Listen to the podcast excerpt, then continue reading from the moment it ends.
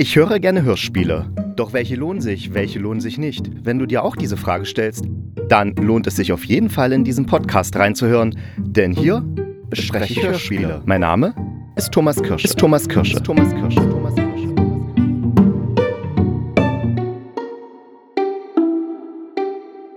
Es ist Samstag, der 18. November und damit Zeit für den Hörspielkritiker. Heute in der Sendung der ARD Hörspielpreis, eine kurze Rückschau, dann eine Besprechung der Hörspielreihe Marei und der Jugendhörspielreihe Zwölf Nächte sowie ein Hörspieltipp. Viel Spaß bei der folgenden Sendung. Jawohl, letzte Woche hatte ich ja gesagt, dass der ARD Hörspielpreis vergeben wird und er wurde dann auch letzte Woche vergeben und ich habe mir jetzt auch noch die Jury-Diskussion dazu angehört.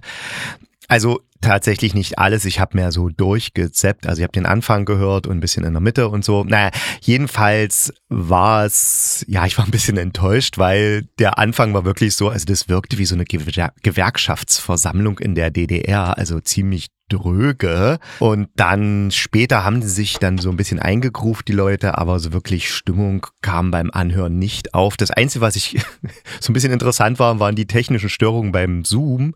Also es war nämlich tatsächlich so, dass die ganzen beiden, äh, die ganzen beiden, also es sind äh, fünf Leute in der Jury gewesen, drei Frauen und zwei Männer und tatsächlich waren beide Männer krank. Und der Vito Pinto, der war zur Diskussion wenigstens noch per Zoom zugeschaltet. Aber da traten dann immer, also in der 20. Minute oder sowas, da traten dann irgendwie so technische Fehler auf und er war schlecht zu verstehen und dann hatte diese ganze Veranstaltung schon fast sowas von einer Satire, wie, wie sich man über eine Zoom-Konferenz so lustig macht, wo ja auch immer irgendwelche technischen Probleme auftreten. Das fand ich dann ganz unterhaltsam. Was ich merkwürdig fand, ist die Besetzung der Jury, weil irgendwie ich weiß nicht, beim ARD Hörspielpreis, erwarte ich dann so, so echte Hörspielexpertinnen, Hörspielfreaks. Und dann war das aber so Musikredakteure, Moderatorin und Autorin, eine Synchronsprecherin, Programmkurator vom Filmmuseum Potsdam, eine Prosa- und Drehbuchautorin. Und ja, manche haben auch was mit Hörspiel zu tun und haben auch schon welche gemacht, also der Vito Pinto zum Beispiel. Aber so wirklich, ja, das war irgendwie, ich finde, bei so einem Preis, da sollten mehr so ja, ich, keine Ahnung. Also das sind ja alles kulturkundige Menschen und die kennen sich super gut in Kunst und Medien aus und können zu allem was sagen. Also die könnten wahrscheinlich auch äh, eine Filmbesprechung machen oder äh, Serien oder sowas und da würden die überall was äh, Gutes und Kluges beitragen können. Aber ich weiß nicht, bei so einem Preis da, der, der ist ja, da, da ist ja die Möglichkeit da, ne, dass so ein Preis erregt Aufmerksamkeit für das Thema Hörspiel. Und ich finde, da braucht es dann auch in der Jury so Leute mit Leidenschaft fürs Hörspiel. Also Leute, die nicht aus der Kulturblase kommen, sondern, wie man so schön sagt, sondern aus dem Volk, die für Hörspiele brennen und nicht einfach nur damit ihr Geld verdienen, indem sie darüber reden, da irgendwie oder irgendwie ein bisschen Kultur, ein bisschen Kultur ist das falsche Wort, aber irgendwie Kultursachen organisieren und dann sagen sie, ja, komm mal noch mit in die Jury und dann machen die da mit. Nee, das sind, da müssten so richtige Freaks dabei sein. Ne? Zum Beispiel wie Olaf und Martin vom Ohrcast. Ich meine, da muss man sich vorstellen, die machen seit 2011 diese Sache und besprechen da Hörspiele und zwar für ohne Geld. Das heißt, die stecken da so viel Liebe und Energie rein beim Thema Hörspiel und setzen sich damit so intensiv auseinander. Äh, ja, und das alles ohne finanzielle Entschädigung oder sowas, wie es halt die Leute aus dem Kulturbereich ja immer bekommen. Die die verdienen ja damit ihr Geld. Und deswegen finde ich, dass man halt solche Leute in der Jury braucht, die wirklich dafür brennen und ich will jetzt niemanden von der Jury zu nahe treten, aber nicht Leute, die einfach in Anführungsstrichen nur Kultur machen. Also das ist mir ein bisschen, ja, das fand ich ein bisschen flach. Davon abgesehen muss ich sagen, dass die Entscheidung der Jury, die fand ich jetzt gut. Also bei Max 15, das ist diese Kurz-Hörspielreihe, ähm, da ist, hat Hysterektomie gewonnen. Allerdings war das keine Juryentscheidung. Das haben andere Leute entschieden. Aber auf jeden Fall Hysterektomie, damit gehe ich total mit, weil das in so einer knappen Zeit, also in knapp zehn Minuten, zeigt, was Frausein in der heutigen Gesellschaft eigentlich immer noch bedeutet. Und auch wenn alle sagen, nein, das ist schon alles lange überwunden, Gleichberechtigung existiert, bla bla bla, Pustekuchen. Beim Wunsch nach einer Hysterektomie zeigt sich ganz deutlich, wie es in Deutschland um die Gleichberechtigung bestellt ist. Ne? Und den großen, also den ARD-Hörspielpreis, hat dann Vogeligel Stachelschwein, ein Spiel in Weimar Nord gewonnen. Also das ist ein Hörspiel von Jurate Braginaite und Mara May, Komposition Tommy Neuwirth, Redaktion Stefan Kahnes, technische Realisierung Holger König, André Lühr, Leon Grund und Holger Klimchen, Regie Jurate Braginaite und Mara May. Wurde vom MDR im Jahr 2022 produziert. Und ich hatte schon bei meiner ersten ARD-Hörspiel-Session also zum ARD-Hörspielpreis, hatte ich schon reingehört und habe mich tatsächlich von diesen ersten drei Minuten 40 Sekunden abschrecken lassen und habe dann einfach ausgemacht. Aber wenn man die überwunden hat, dann, äh, ja, dann kommt man so rein, weil da gibt's, da fängt dann ja, ab 340 oder 345, da fängt dann an, ein 13-jähriges Mädchen Mädchen zu beschreiben, was es gerade hört. Und da hat es dann bei mir plötzlich Klick gemacht und ich tauchte dann tatsächlich mit ein in diese Welt von Weimar Nord und wollte hören, was eben diese Menschen aus diesem Jahr, ich will mal sagen, proletischen Stadtteil der Goethe, Schiller und Bauhausstadt, was eben diese Menschen zu erzählen hatten und wie sie mit den Autorinnen spielen und philosophieren und, und da erschließt sich so eine Welt, die ja, ich bin ja auch in einem Plattenbaugebiet aufgewachsen und es hat mich eben total dran erinnert an, an eben die DDR-Zeit und meine Kindheit und da, da kam so viel rüber und das, äh, ja, deswegen fand ich das gut. Ich meine, dann gibt's immer mal so akustische Experimente in diesen, in diesen Gesprächen und diesen äh, Live Live-Aufnahmen, nee, Vorortaufnahmen da in Weimar Nord. Die sind dann so, ja, gewollt künstlerisch, möchte ich mal sagen. Wobei nachher, ich kann jetzt nicht sagen, dass sie nicht insgesamt in dieses ganze Konzept reinpassen, weil nachher greifen die das dann auch schön auf und mal, untermalen das dann musikalisch so ein paar Sachen. Also da passt das dann schon und dann sage ich mir, ja, okay, kann man machen. Hätte man von mir aus auch gerne weglassen können, weil ich hätte lieber noch den Leuten zugehört. Also, ja, das Gewinnerhörspiel ist tatsächlich was Schönes zum Anhören, aber ich habe ein ganz großes Problem und das pisst mich richtig an.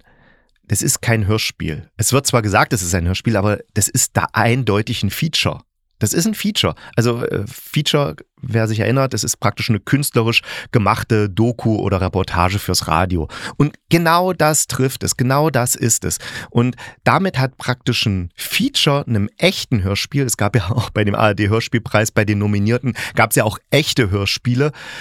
Das hat praktisch dann im echten Hörspiel den Preis weggenommen und das finde ich irgendwie, ja, blöd. Und jetzt kann man ja sagen, ja, aber was ist denn eigentlich ein echtes Hörspiel? Und ich habe mich getraut und habe einen Dramaturgen von einer Hörspielredaktion des öffentlich-rechtlichen Rundfunks gefragt und er hat mir dann nur mit einem Zitat geantwortet. Leider wusste er nicht mehr, von wem dieses Zitat ist, aber ich habe das auch irgendwie mal gehört. So dunkel erinnere ich mich. Vielleicht wisst ihr es ja, von wem das Zitat ist. Und das Zitat lautet, also was ist ein Hörspiel? Hörspiel ist, was von einer Hörspielredaktion bezahlt wurde.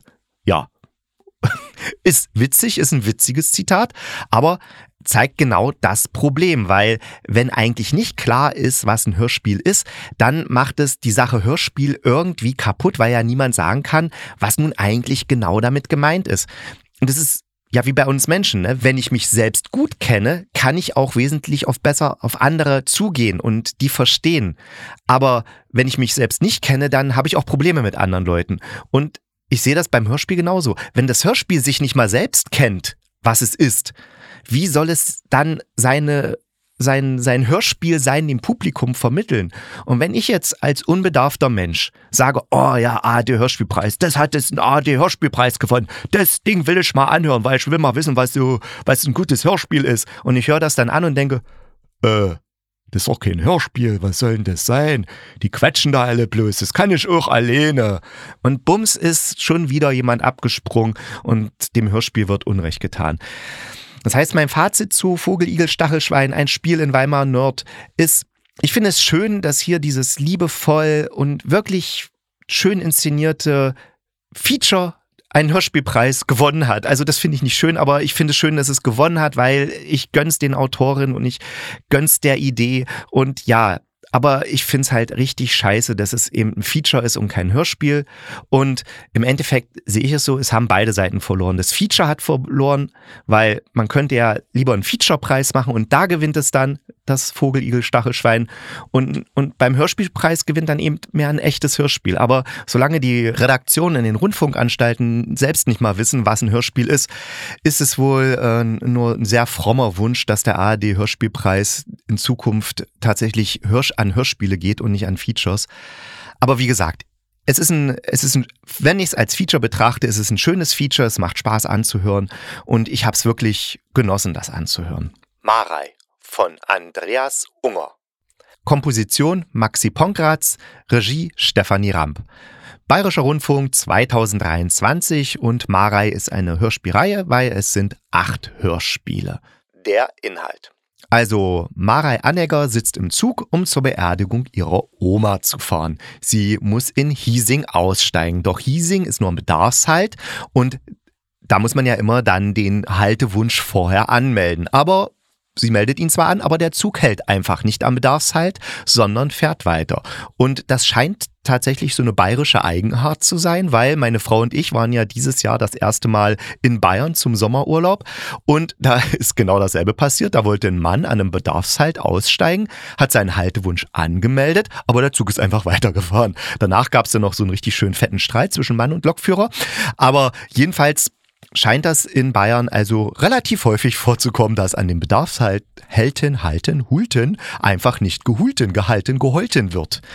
Jedenfalls, weil Marei jetzt aber kein gültiges Ticket für eine Fahrt hat, die weiterführt als Hiesing, fährt sie natürlich schwarz. Logisch, also wird sie aus dem Zug rausgeworfen auf offener Strecke und äh, dann wandert sie durch die Rapsfelder zurück und die Rapsfelder werden gerade schön mit Unkrautvernichter besprüht und natürlich kommt sie dann zu spät zu, zur Beerdigung ihrer Oma und das Dorf tratschte natürlich darüber und weil Marei war auch schon sehr, sehr lange nicht mehr im Dorf, das heißt, die ist als junges Mädchen von diesem kleinen, popligen Dorf in Bayern abgehauen. So, und dann später erfährt Marei, dass sie den Hahn von ihrer Oma geerbt hat. Das ist jetzt kein äh, krähendes Tier hier in dem Fall, sondern das ist das Gasthaus und damit sozusagen das geistige, kulturelle Zentrum von Hiesing, wie es in Bayern eben so ist. Aber sie hat nicht nur das Gasthaus geerbt, sondern auch noch die Berufung der Oma. Die war nämlich Schmuserin. Und heute würde man sagen Heiratsvermittlerin. Das heißt, zur Oma sind da immer die Leute gegangen, die eben keine Partnerin oder keinen Partner gefunden haben und haben eben gesagt, hier besorgt mir ja mal jemanden, den ich heiraten kann. Und das hat die Oma dann auch gemacht. Und äh, zur Belohnung hat sie dann sozusagen die Hochzeit für diese Paare ausrichten dürfen und damit hat sich sozusagen das Wirtshaus finanziert. Und die Marei übernimmt jetzt sozusagen eben nicht nur das Wirtshaus, sondern eben auch die Tradition der Schmuserin. Und ja, natürlich gibt's dann noch mehr. Dann gibt's äh, so eine Liebesgeschichte. Marei verliebt sich gleich in zwei Männern und dann will sie noch herausfinden, wer ihr Vater ist, weil den kennt sie nämlich nicht und so weiter. Also in diesen acht Folgen passiert wirklich viel. Es wird eben heiratsvermittelt und das andere, was ich eben gesagt habe. Die Machart. Die Machart ist so, dass wir eine Erzählerin haben und das ist die tote Oma. Und die erzählt, ja, ich würde sagen, in halbwegs verständlicher bayerischer Mundart, was Marei erlebt. Und dann gibt es natürlich dann die Spielszenen, die werden eben zwischen die Erzähltexte eingeschnitten und ja, eben so eine ganz typische Hörspielart. Aber ich habe dann an einer bestimmten Stelle, habe ich dann gedacht, nee, das ist vielleicht gar nicht die tote Oma, die erzählt, sondern die Marei imaginiert sich die Oma als Erzählstimme. So nach dem Motto, was würde Oma zu dieser und dieser Situation sagen? Und dann hört eben Marei diese ausgedachte Oma-Stimme als die Erzählerin ihres Lebens. Und wie bin ich darauf gekommen, auf diese merkwürdige Idee? Das ist nämlich ein, an einer Stelle ist es nämlich so, also es ist, glaube ich, in der achten Folge, da herrscht die Marei die Oma an, sie soll mal still sein. Und das ist nur ein ganz kleiner Moment in diesem Hörspiel, aber da habe ich mir gedacht, ja, also wenn es jetzt nur eine abstrakte Erzählerin ist, dann kann man die ja nicht anherrschen, aber nee, das ist vielleicht so, dass Marei ihre Gedanken einfach mal still haben will. Ne? Sie will nicht immer alles kommentiert haben, sondern sie will einfach mal Ruhe haben. Und deswegen bin ich mir ziemlich sicher, dass die tote Oma-Erzählerin nur in Mareis Kopf existiert. Auf der anderen Seite, ich weiß jetzt nicht, warum ich euch das erzähle, weil das hat überhaupt gar keinen Einfluss auf das Hörspiel. Ist nur so eine Randnotiz von mir, so eine Art Interpretation. Fand ich, möcht, wollte ich einfach mit euch teilen. Meine Meinung zu Marei. Ja, wie ist meine Meinung zu der Hörspielreihe Marei? Die bayerische Mundart, also das ist jetzt nicht ganz so krass, dass man gar nichts versteht, aber es ist doch recht dominant. Und wie gesagt, also es macht es manchmal schwer, das Ganze zu verstehen. Und ich meine, ich gucke jetzt zum Beispiel gerne diese Eberhofer-Krimis, ne? Äh, Finde ich wirklich teilweise richtig, richtig lustig und klug gemacht.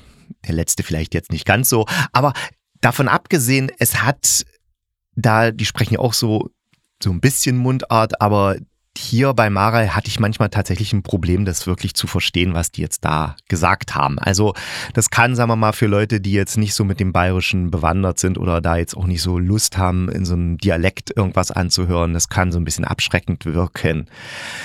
Dann die Geschichte an sich, ja, die ist jetzt ja auch tausendmal schon da gewesen. Ne? Dieses weitgereiste Mädchen kommt zurück in die kleine Welt des Dorfes, wo sie nie wieder hin wollte und erkennt, dass es zu Hause doch am schönsten ist. Heimat ist halt Heimat. So richtig bayerisch eben. Naja. Aber ich muss auch zugeben, es ist unterhaltsam geschrieben, die Dialoge stimmen und die Charaktere sind wirklich glaubwürdig und ja, meistens auch sympathisch. Und es war so, ich habe mich auf den nächsten Teil gefreut. Also ich habe alle acht Teile dann hintereinander weggehört. Also nicht hintereinander, aber mal am einen Tag und am nächsten den nächsten. Und es hat mir immer Spaß gemacht. Und ich, die Figuren wuchsen mir auch richtig ans Herz. Und waren auch so interessante Entwicklungen dabei. Zum Beispiel ist da so ein neuer Pfarrer, der am Anfang so extrem puritanisch ist.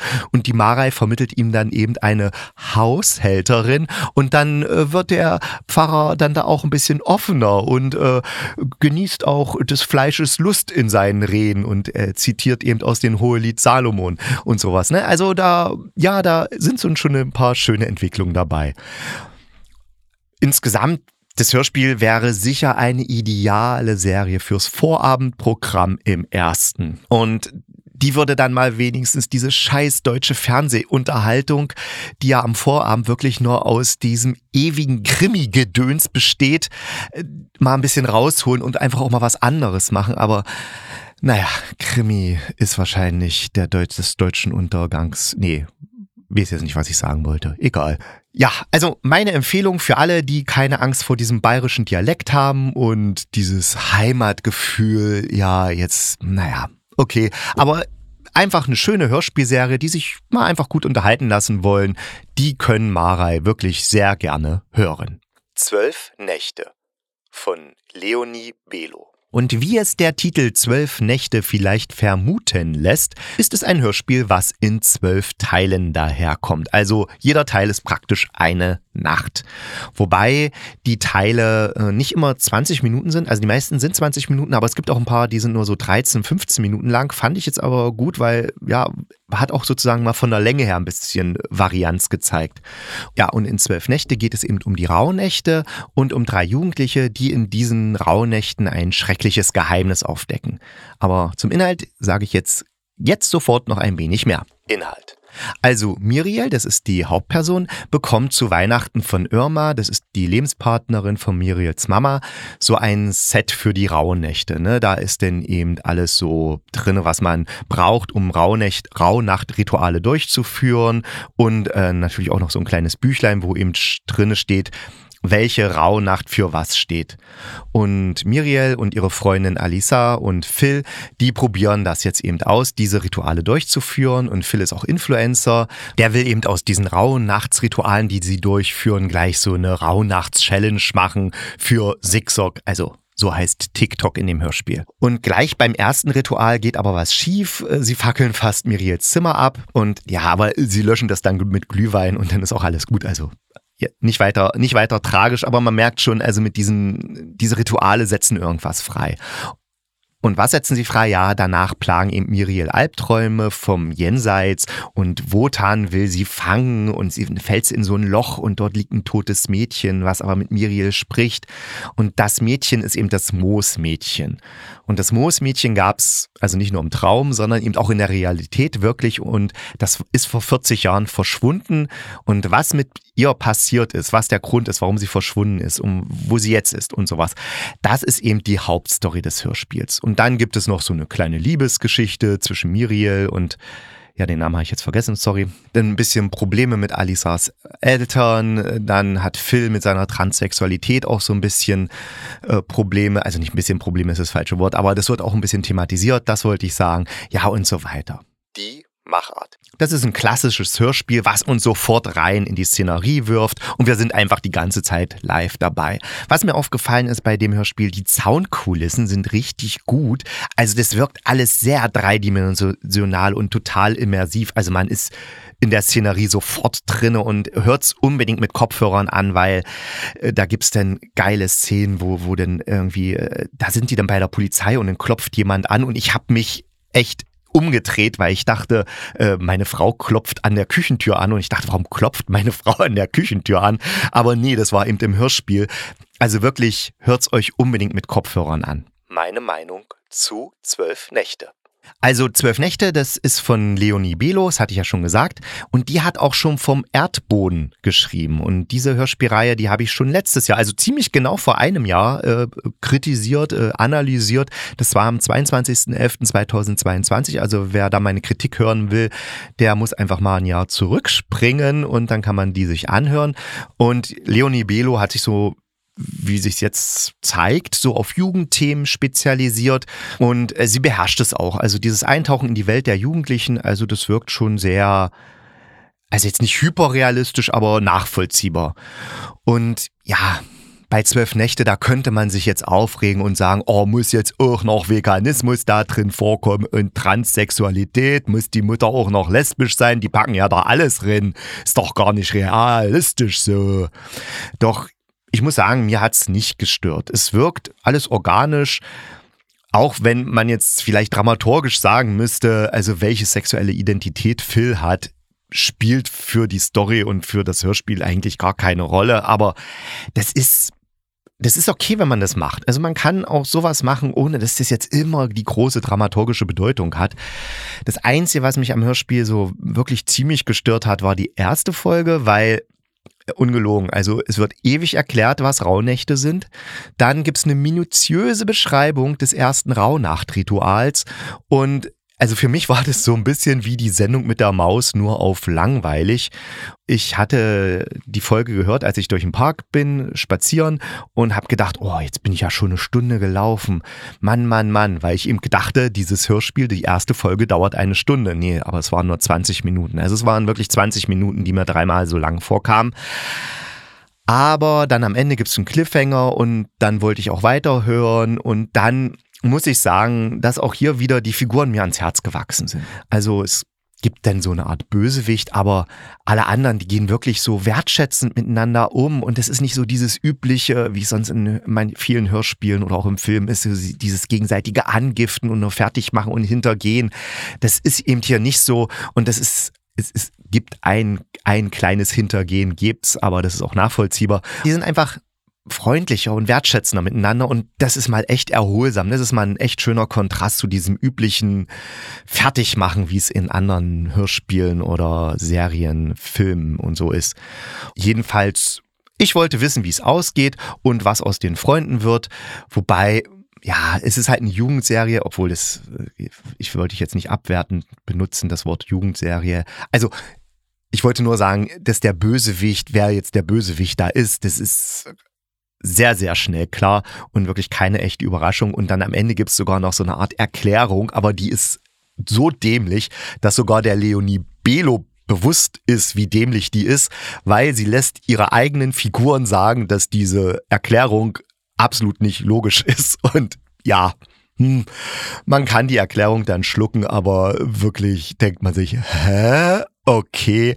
Aber davon abgesehen, ich habe diese zwölf Hörspiele wirklich gern angehört und war gern mit Miriel und ihren Freunden unterwegs. Also ja, also für mich hat es sich gelohnt. Ich habe es wirklich gern gehört.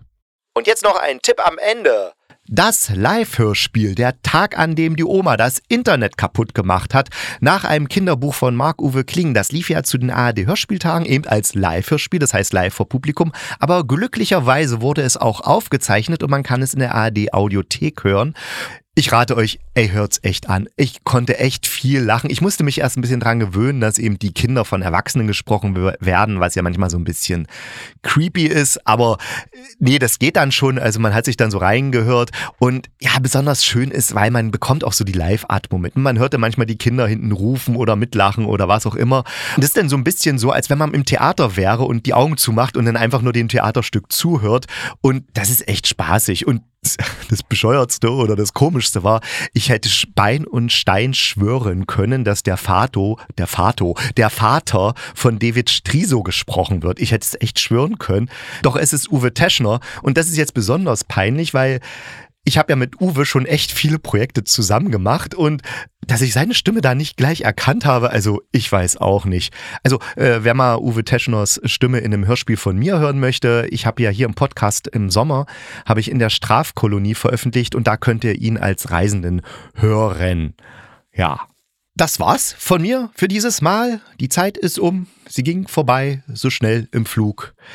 Und deswegen sage ich jetzt Tschüss. Wir hören uns dann wieder nächste Woche. Und verrate ich schon wie? Nee, ich verrate noch nichts. Also, bleibt gesund und kugelrund. Dann beißt euch auch kein Pudelhund.